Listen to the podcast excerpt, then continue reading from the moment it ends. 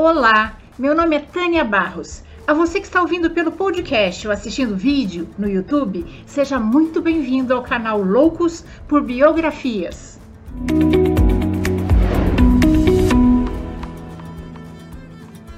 Hoje vamos conhecer a biografia de Chica da Silva, uma das mais interessantes figuras da história do Brasil. Francisca da Silva foi uma escrava brasileira. Nasceu no Arraial do Tijuco, atual cidade de Diamantina, em Minas Gerais, na época em que o Brasil se tornou um grande produtor de diamantes. Filha de um português branco e de uma escrava, Chica, que também era escrava, foi comprada pelo desembargador contratador de diamantes João Fernandes de Oliveira, quando ela tinha 22 anos. Logo depois, ele a alforriou e a tornou sua concubina. Juntos tiveram 13 filhos.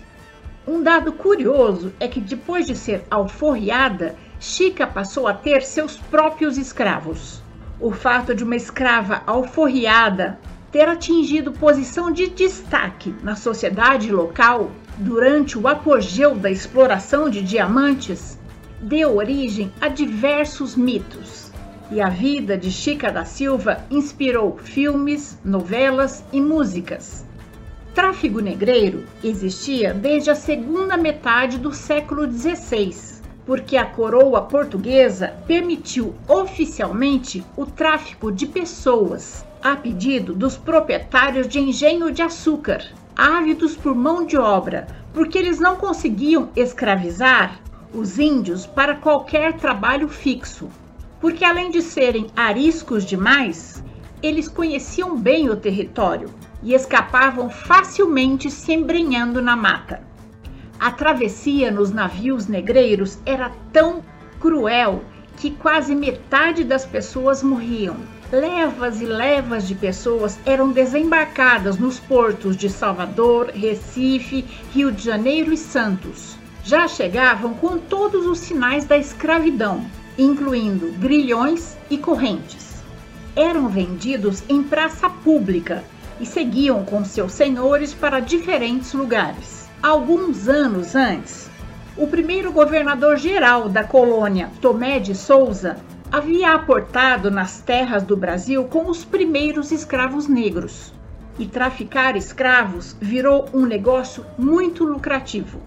Aos homens trazidos à força da África, só restavam o trabalho de sol a sol, comer mal e porcamente, procriar e a dor dos castigos.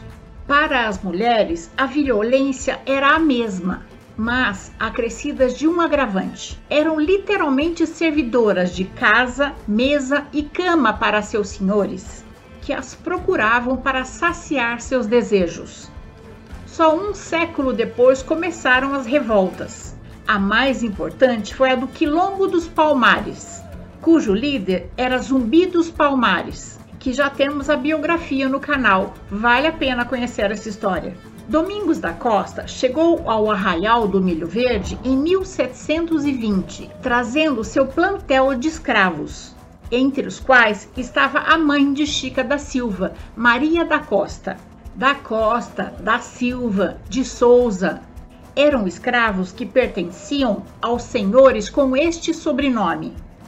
Francisca da Silva de Oliveira nasceu entre os anos de 1731 a 1735, no Arraial do Milho Verde, atual cidade de Cerro, no interior de Minas Gerais. Seu pai era o capitão das ordenanças de Pocaina, Antônio Caetano de Sá. Pela falta de higiene que assolava as senzalas, muitas crianças morriam de tétano que eles chamavam de mal de sete dias. O pai de Chica não lhe concedeu alforria e, como ela não tinha sobrenome, era conhecida pelo prenome e pela coloração de sua pele, Francisca Aparda. Seu pai vendeu-a para o médico Manuel Pires Sardinha, que residia no Arraial do Tijuco, atual cidade de Diamantina. O Dr. Sardinha veio ao Brasil atraído pelo ciclo do ouro, que encheu os cofres da realeza portuguesa. Os abusos sexuais cometidos pelos portugueses brancos contra suas escravas eram comuns naquele tempo. Assim, o Dr. Sardinha acabou sendo o pai do primeiro filho de Chica da Silva, chamado Simão Pires Sardinha, em referência ao pai que o batizou, mas não o registrou como filho. Mesmo quando a criança tinha essa lacuna em sua origem, mais tarde algumas tinham direito à herança do benfeitor, como aconteceu com Simão, o filho de Chica da Silva, que se tornou um dos três herdeiros de Manuel Pires Sardinha. O médico registrou sua vontade alguns anos antes de sua morte. Em 1753, João Fernandes de Oliveira chegou ao Arraial do Tijuco, para assumir a função de contratador de diamantes e diversificou as atividades em suas terras com a agricultura e a pecuária e se tornou o homem mais rico da região. E foi além, tornou-se administrador de tributos. Criou uma sociedade para recolher o dízimo e enviar ao rei português, tornando-se alguém de extrema confiança da coroa portuguesa. João Fernandes comprou Chica da Silva do Dr. Sardinha por 800 mil réis. No Natal, Fernandes comprou a carta de alforria de Chica e lhe deu de presente. Esse era realmente um presente, porque normalmente as pessoas alforriadas tinham que pagar ao seu senhor o valor da alforria. João Fernandes foi recriminado por não ter exigido que Chica pagasse a ele o valor que ele pagou por ela e nem sua carta de alforria. Mas apaixonado, não deu a menor importância aos falatórios e passou a viver com ela. Depois que passou a viver com Chica, deu a ela dinheiro para que tivesse o seu próprio plantel de escravos. Como senhora de escravos, Chica era dura, estando seu marido presente ou não ela sabia diferenciar muito bem a qualidade de escravos que tinha em seu plantel, até porque eles tinham diferentes valores no mercado. As diferenças entre os escravos eram duas. Os boçais eram os recém-chegados que não falavam português, nem tinham qualificação para o trabalho. Por isso, eram destinados a atividades pesadas na lavoura. Os ladinos eram os que falavam bem português por isso, serviam de intérprete para ensinar aos boçais o que eles tinham que fazer. Além disso, os ladinos tinham outras qualificações, como ferreiros, carpinteiros, pedreiros e até mesmo como mestres de açúcar, para fiscalizar o processo de beneficiamento do açúcar. Também eram eles os destinados às tarefas domésticas e tinham certas regalias, como acompanhar o dono na missa aos domingos. A maioria dos casamentos naquela época era por conveniência. As mulheres brancas eram livres na cor, mas cativas de um casamento quase sempre sem amor e tinham que obedecer aos seus maridos cegamente. Chica não era submissa, nem João Fernandes esperava isso dela. E diferente da maioria das mulheres brancas, Ir para a cama com o seu marido estava longe de ser um sacrifício ou uma obrigação. A relação de Chica e João Fernandes estendeu-se por quase duas décadas. Chica passou grande parte do seu relacionamento com João grávida. O casal teve 13 filhos, quatro homens e nove mulheres. Após o nascimento dos filhos, o cuidado com o bebê era da ama de leite. O de Chica e das outras mulheres era preparar-se para uma nova gravidez. Ter muitos filhos naquela época era importante para perpetuar o nome da família. Entre os católicos, ter filho era importante para demonstrar que Deus estava de acordo com o matrimônio. As mulheres ficavam de resguardo por três meses, um cuidado importante na época para evitar complicações pós-parto muito comum pelas condições que as mulheres davam à luz em casa e sujeitas a graves infecções, como a temida febre puerperal. Poucas visitas eram permitidas até que a mulher apresentasse boa saúde. Chica da Silva se recuperava muito bem e não tardava a engravidar novamente. João Fernandes fazia questão que Chica se apresentasse em público com as melhores roupas e ornamentos. Ele também se esmerava no visual, ostentando suas camisas de babado, calções, casacos vistosos, sapatos de fivela, bengalas, e não dispensava as armas habituais de sua estirpe, a espada e a pistola, sempre pronto para enfrentar perigos porque existiam muitas emboscadas. Gente abastada como ele não andava a pé. Ele se deslocava a cavalo ou num confortável palanquinho que seus escravos carregavam de um lado para o outro. Quando se dirigia a um evento, tinha sempre o seu lugar reservado, até mesmo na igreja. Ser mulher do desembargador exige que Chica se comporte com um requinte que aos poucos ela vai aprendendo. Apesar de não ter a importância formal do homem com quem vive, Chica conquista uma posição de relevo na vida social de Tejuco e vai deixando de ser Francisca a Parda e passa a ser conhecido como a Senhora Oliveira. Recebe autoridades em sua casa e é convidada para comemorações organizadas por pessoas importantes, da região e até mesmo do reino, quando em visita às áreas diamantinas. A religião tinha grande importância no cotidiano do arraial do Tejuco. Na época, todas as pessoas de posição social se associavam a irmandades religiosas. Contribuir para a caridade era uma obrigação fundamental para assegurar orações tanto na vida quanto após a morte. Chica, por meio de doações, se associou a quatro irmandades religiosas, quase uma obrigação para as mulheres da elite. Chica da Silva e João Fernandes tiveram uma relação estável e feliz por 17 anos. A produção de diamantes da colônia chegou ao auge em 1776, quando alcançados surpreendentes 91,383 quilates. No ano seguinte, o pai de João Fernandes faleceu. O desembargador se viu obrigado a viajar com urgência para Portugal para uma disputa testamentária com a madrasta. Levou consigo os quatro filhos homens, seus três filhos com Chica da Silva e o filho de Chica da Silva com o Dr. Sardinha, que ele tratava também como filho. E lá os rapazes adquiriram educação superior na Universidade de Coimbra.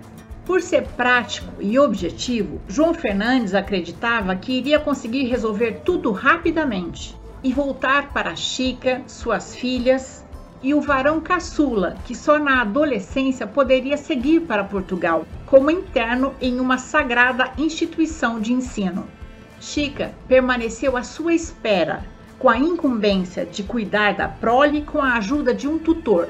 Preocupada em garantir bons casamentos para as filhas, porque na época o matrimônio ou o recolhimento religioso eram as duas únicas opções para as mulheres ditas honradas. As nove filhas de Chica foram mandadas para o recolhimento de Macaúbas, onde as moças da elite mineira eram recolhidas. Apesar do voto de pobreza, Chica colocou uma escrava para cuidar de cada uma de suas filhas, sem a oposição das freiras. E como era longe e ela, para visitar as filhas, teria que ficar ali por alguns dias e não existiam hotéis naquela época, ela construiu uma hospedagem perto do internato para que pudesse visitar as filhas com o um mínimo de conforto. A trajetória da família de Chica da Silva revela uma tentativa de branqueamento. Embora todos tenham ascendido socialmente, eles frequentemente tiveram que esconder ou camuflar a origem negra e escrava do lado materno nos processos de investigação familiar, porque naquela época o mulatismo era um impedimento para se ocupar cargos de prestígio. João Fernandes sempre mandava cartas para Chica, mas elas demoravam cerca de três meses para chegar e podiam demorar ainda mais porque eram comuns os naufrágios de embarcações no oceano. Mesmo com todo o poder de João Fernandes, sua madrasta sempre encontrava uma brecha para reivindicar uma participação maior na herança. E tinha a seu favor não só o dote, mas todos os bens que levou para o casamento, que eram do seu primeiro marido. E os anos foram se passando sem que João Fernandes pudesse voltar. Nas distantes terras do reino corria um boato sobre Chica da Silva, que mantinha o desembargador, mesmo distante, fiel aos laços do matrimônio. Acreditava-se até que ela tivesse feito algum tipo de amarração, ou era muito boa de cama, porque um homem branco com o poder e o dinheiro de João Fernandes poderia escolher qualquer mulher do reino para ter filhos legítimos e manter Chica apenas para seu prazer, como faziam os outros donos de escravas. Chica sentia falta do seu marido e mantinha-se fiel a ele. Ela ocupava seu tempo cuidando do último varão, o pequeno João Fernandes, que ainda estava em casa, as visitas às filhas internas em Macaúba e a administração da fazenda e dos bens deixados por João Fernandes para que ela e as filhas continuassem levando uma vida confortável. Uma das formas de Chica fazer renda era alugar seus escravos para trabalhar nas minas, na agricultura e na pecuária, e até como escravos de ganho, que eram aqueles que trabalhavam nos armazéns. Antes de partir, João Fernandes insistiu com Chica a importância de manter os laços com a comunidade local, inclusive por intermédio das irmandades. Chica manteve-se próxima não só com doações, mas também com atividades. Para uma mulher que aguardava a volta do seu homem, esse era o limite. Envolver-se quando necessário, para que o respeito que merece na comunidade se mantenha. João Fernandes faleceu em Portugal em 1779 sem rever Chica da Silva. Chica da Silva faleceu duas décadas depois do marido, em 15 de fevereiro de 1796. As causas de sua morte são desconhecidas. Como era do costume na época, ela tinha o direito de ser sepultada dentro da igreja de qualquer uma das irmandades que pertencia, e foi sepultada dentro da igreja São Francisco de Assis, pertencente à mais importante irmandade local, um privilégio quase exclusivo para os brancos ricos. O que demonstra que Chica da Silva tinha conseguido manter sua posição social alta, mesmo duas décadas depois da partida de João Fernandes para Portugal. E essa é a nossa história de hoje. Eu espero ter contribuído para que o seu dia seja bom. Se você gostou, deixe seu joinha, faça seu comentário, conheça as outras histórias do canal e compartilhe com seus amigos. E se puder, apoie o canal no Catarse. Esse apoio é muito importante para que eu possa continuar com esse projeto, trazendo sempre novidades para vocês. Por isso, eu quero agradecer muito aos meus fiéis apoiadores no Catarse. Muito obrigada, pessoal! Encontro vocês na próxima biografia do canal. Até mais!